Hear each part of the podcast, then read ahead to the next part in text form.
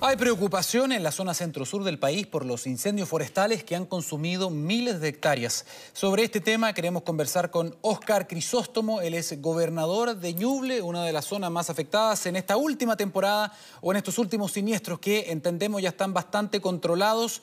Gobernador, muy buenos días, gracias por este contacto con Mega Noticias. Muy buenos días, Daniel. Muchas gracias a ustedes por la preocupación que han tenido estos días de poder colocar en el centro finalmente los incendios y las emergencias, cosa de poder avanzar con mucho más rapidez. Gracias, gobernador. Sí, obviamente estamos para entregar esa información y dicho eso, ¿cuál es la situación que tienen hoy día? Porque entendemos que también hay personas y hay familias afectadas. Bueno, sí, efectivamente. Hoy seguimos en una condición muy similar a la de ayer, 2.150 hectáreas consumidas, seis viviendas.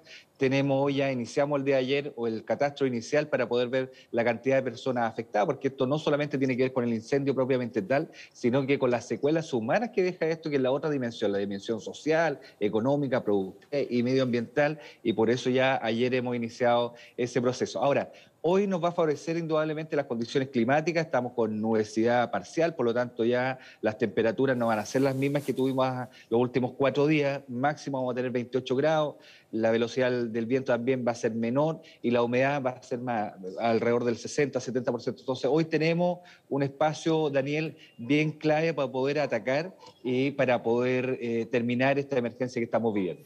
Bueno, estamos viendo algunas imágenes, gobernador, porque hubo visita ministerial en todas estas zonas.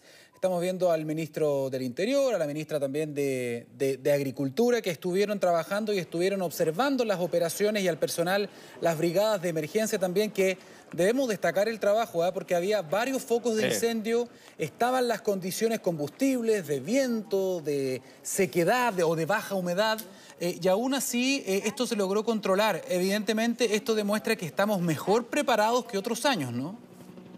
Sí, mira, yo creo que aquí habían cuatro grandes condiciones que eh, hicieron que esta emergencia fuera tan grave. Primero, la alta temperatura. Aquí Quillón es conocido por la alta temperatura, hemos tenido hasta 42 grados en algunos episodios, tuvimos 36 grados los últimos días. Segundo, las condiciones del viento, que fueron más altas y más fuertes que de lo común. Las características también de las quebradas del territorio, que es muy difícil entrar terrestremente, por lo tanto eso hacía difícil el combate terrestre y por eso que solicitamos tan insistentemente que aumentáramos la capacidad de aeronaves, cosa de combatir por eh, el aire este incendio. Y lo cuarto era la cantidad de viviendas. Daniel, nosotros aquí, y aquí quiero hacer un reconocimiento a bomberos, a CONAS particularmente, protegimos 300 viviendas. En este sector donde estuvimos trabajando los últimos cuatro días habían 300. El día lunes, que fue el día con mayor gravedad, si que hubiéramos, o el incendio hubiera traspasado la ruta, hubiéramos estado hablando de 300 viviendas más que estar protegiendo. Entonces, por eso lo hacía tan grave el proceso que estamos viviendo. Ahora tenemos que sacar muchas lecciones de, esta, de este incendio, que el primero grande que nos afecta. Nosotros tenemos un historial de incendio, de hecho aquí mismo en Quillón, el año 2012, se quemaron 26.000 hectáreas, cientos de viviendas consumidas, por eso también era la preocupación que teníamos y por eso lo importante de poder aquí trabajar desde los gobiernos locales con más intensidad. Oscar, ¿qué se va a continuar haciendo ahora en ese sentido? Porque entendemos además que CONAF ha trabajado de manera tripartita con todos los organismos competentes y se había definido también en cada una de las regiones y de las comunas los mapas de riesgo. Esto ya se venía trabajando, por lo tanto, a raíz de lo que pasó y de estos incendios controlados, ¿qué es lo que viene ahora? Porque estamos comenzando la etapa de las altas temperaturas del verano. Sí, mira, primero lo que le solicitamos a la ministra es que ya formalicemos la declaración de emergencia agrícola. Eso todavía no nos llega, porque eso nos permite que los servicios públicos, que tienen que ser los primeros que tienen que actuar, tienen que llegar con la ayuda necesaria a las comunidades. Lo segundo, el aprendizaje aquí es inmediatamente cuando hay un incendio, utilizar la estrategia de golpe único. Eso nos faltó aquí. Recordemos que el incendio parte el día 24 y el día 25 todavía no se conformaba la comisión de riesgo. Por lo tanto, aquí faltó ver inmediatamente la estrategia de golpe único. Parte de los aprendizajes que vamos a tener que saber ver y eh, colocar en el tapete para los sucesivos eh, posibles incendios. Espero que no tengamos más incendios, indudablemente, pero ante eventualidades similares vamos a tener que tener una estrategia que sea más radical desde el momento uno que se genera el incendio.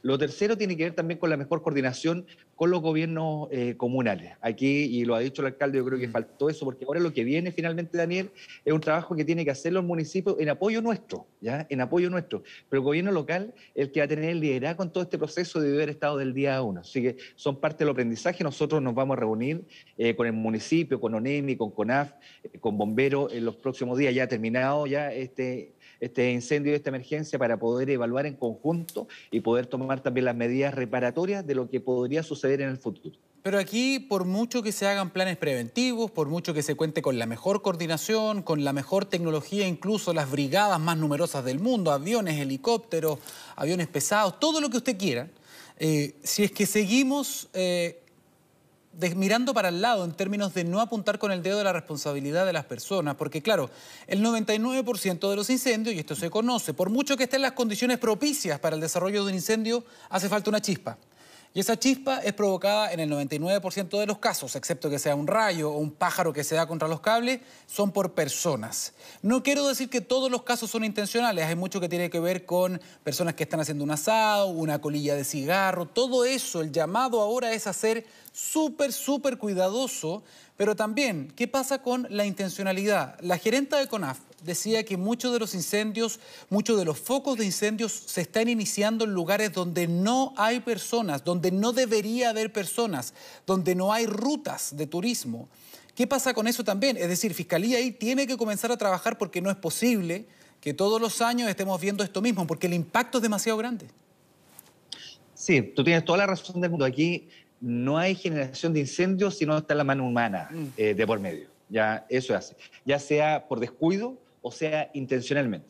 En el caso del incendio que hoy estamos viviendo en Quillón, a nosotros nos pareció extraño algunos hechos. Primero que este incendio parte en este, en este sector el día 24, cercano a las 12 de la noche y el día siguiente también tuvimos focos que iban contra viento. Es por eso que a primera hora, el día 25, solicitamos al Ministerio Público que colocara un fiscal para investigar. Esto ya está en curso, ha estado la OCAR desde ayer también ya con mayor prontitud haciendo las investigaciones correspondientes. Aquí la OCAR va a tener una tarea bien grande, porque lo que no podemos permitir, Daniel, finalmente es que mm, tengamos una reacción tardía en términos de los hechos de investigar como lo tuvimos en el año 2017. Aquí hay que empezar a investigar inmediatamente, inmediatamente frente a los hechos que han ocurrido porque no queremos que se nos repiten ya historias pasadas.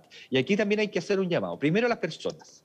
Las personas de repente tenemos algunas actitudes que son irresponsables y que generan incendios. En esta época de vacaciones hay muchas personas que van a acampar, que hace fogata. Mm. Bueno, ese es un riesgo, es un riesgo que nos genera no solamente el peligro para ellos, ¿ah? sino que para todo el entorno. Y cuando hablo de todo el entorno, hablo de familia y hablo también de impactos medioambientales que tiene la flora y la fauna. En estos hechos, aquí tenemos un impacto de la flora y la fauna que es bien importante.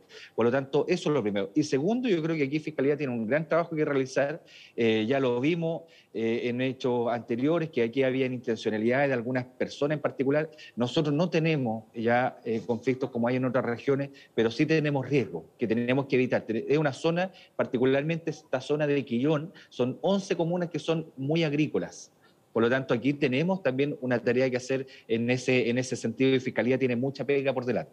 Gobernador, ¿usted eh, es consciente o conoce a lo mejor algún tipo de iniciativa que esté trabajando o apuntando a tener más tecnología? Y aquí no hablo del combate directamente a las llamas, sino que hablo de cuestiones preventivas. Hablo, por ejemplo, de detección muy temprana, porque eso es clave, o también vigilancia desde el aire. Estoy pensando en drones, estoy pensando en sensores. ¿Existe algún trabajo así que se esté conversando a nivel de ustedes, a nivel de, de la CONAF, a lo mejor que usted haya participado en alguna de estas conversaciones? Mira, la verdad es que parte de la conversación y la evaluación que vamos a hacer, eh, Daniel, para colocártelo gráficamente, aquí en la región de Ñuble, CONAF ni siquiera tiene una central móvil para trabajar. Ya. Mira, tuvo que venir desde Valparaíso a una central móvil. Entonces, son parte de las conversaciones que hemos tenido estos días, porque vamos a tener que dotar indudablemente de mayor tecnología para poder tener. Entonces, aquí hay un llamado a nivel central a la Dirección Nacional de CONAF que por lo menos este servicio debería tener una central móvil para estar el puesto de mando, tenerlo en cualquier situación. Y nosotros también, indudablemente, el gobierno regional, vamos a hacer ahí un aporte en esta materia. Y lo segundo, lo que usted muy bien señala, aquí no solamente tenemos que utilizar tecnología muchas veces para atacar la delincuencia, sino que también la tecnología para poder prevenir algunos hechos. Mm. Aquí nosotros tenemos una inversión en drones que se están generando, pero había estado siempre eh, utilizándoselo, utilizando con un enfoque hacia la delincuencia. Hoy vamos a tener que ampliar esa mirada y particularmente en estos meses, enero y febrero, también tener un plan de acción en esa, en esa materia. CONAF ahora hace un trabajo bien de hormiga porque hace talleres, hace concientiza a las personas que viven en esos entornos, pero nos hemos encontrado que no todos, aquí hay muchos turistas, no todos entendieron ese proceso. Por ejemplo, había muchas casas con pastizales al entorno al entorno de la vivienda. Eso es lo primero que uno tiene que saber entender que en este tipo de territorios tiene que, tener controlado y limpio. ¿ya? Entonces, hay mucho tema que tiene que ver con educación que hay que seguir haciendo con NAF. Yo eh, reconozco el esfuerzo que, que hace, pero quizás nos estamos quedando cortos y en esta época, cuando vemos este tipo de hechos, es cuando decimos, bueno, ¿qué pudimos haber hecho? Lo que a mí me interesa hoy como gobernador de la región de Ñuble, teniendo ahora esta nueva condición de mayor autonomía, es poder prepararnos también de una mejor forma para los hechos que vienen y preparar también a los servicios públicos. Por eso nosotros hemos sido quizás los gobernadores tan insistentes en que esta, esta figuración y esta configuración de gobernanza en las regiones es tan importante para poder avanzar y también para poder exigir a nivel central. Yo lo primero que le he pedido ya a nivel central de CONAF que nuestro personal de CONAF tiene que tener una central móvil ya de puesto mando, que es clave en este tipo de situaciones, porque la verdad es que los primeros días era un mesón que estaba en una calle instalado y viendo cartografía. La verdad es que tenemos que avanzar mucho más en tecnología y en prevención, como usted muy bien lo señala. Bueno, aquí estamos viendo entonces ya en ejercicio una de las facultades de los gobernadores, así que muy bien para que las personas también vayan entendiendo el rol articulador que tiene para atender diferentes emergencias de cada uno de los territorios. Óscar Crisóstomo, gobernador de Ñuble, muchísimas gracias por, eh, por su contacto con Mega Noticias. Que esté muy bien. No, muchas, muchas gracias a ustedes, Daniel, también por la cobertura y estamos trabajando muy activamente. Y quiero decirle a las familias, particularmente a las familias afectadas, que del gobierno regional, junto con el municipio y distintos servicios públicos, vamos a estar trabajando porque no las vamos a dejar solas. La emergencia del incendio puede haber pasado, pero las secuelas de este van a estar presentes por mucho tiempo y ahí es donde se releva el valor que tenemos cada uno de nosotros en el acompañamiento y en el apoyo que tenemos que dar. Gobernador, muchas gracias, buen día. Nos vemos, muchas gracias.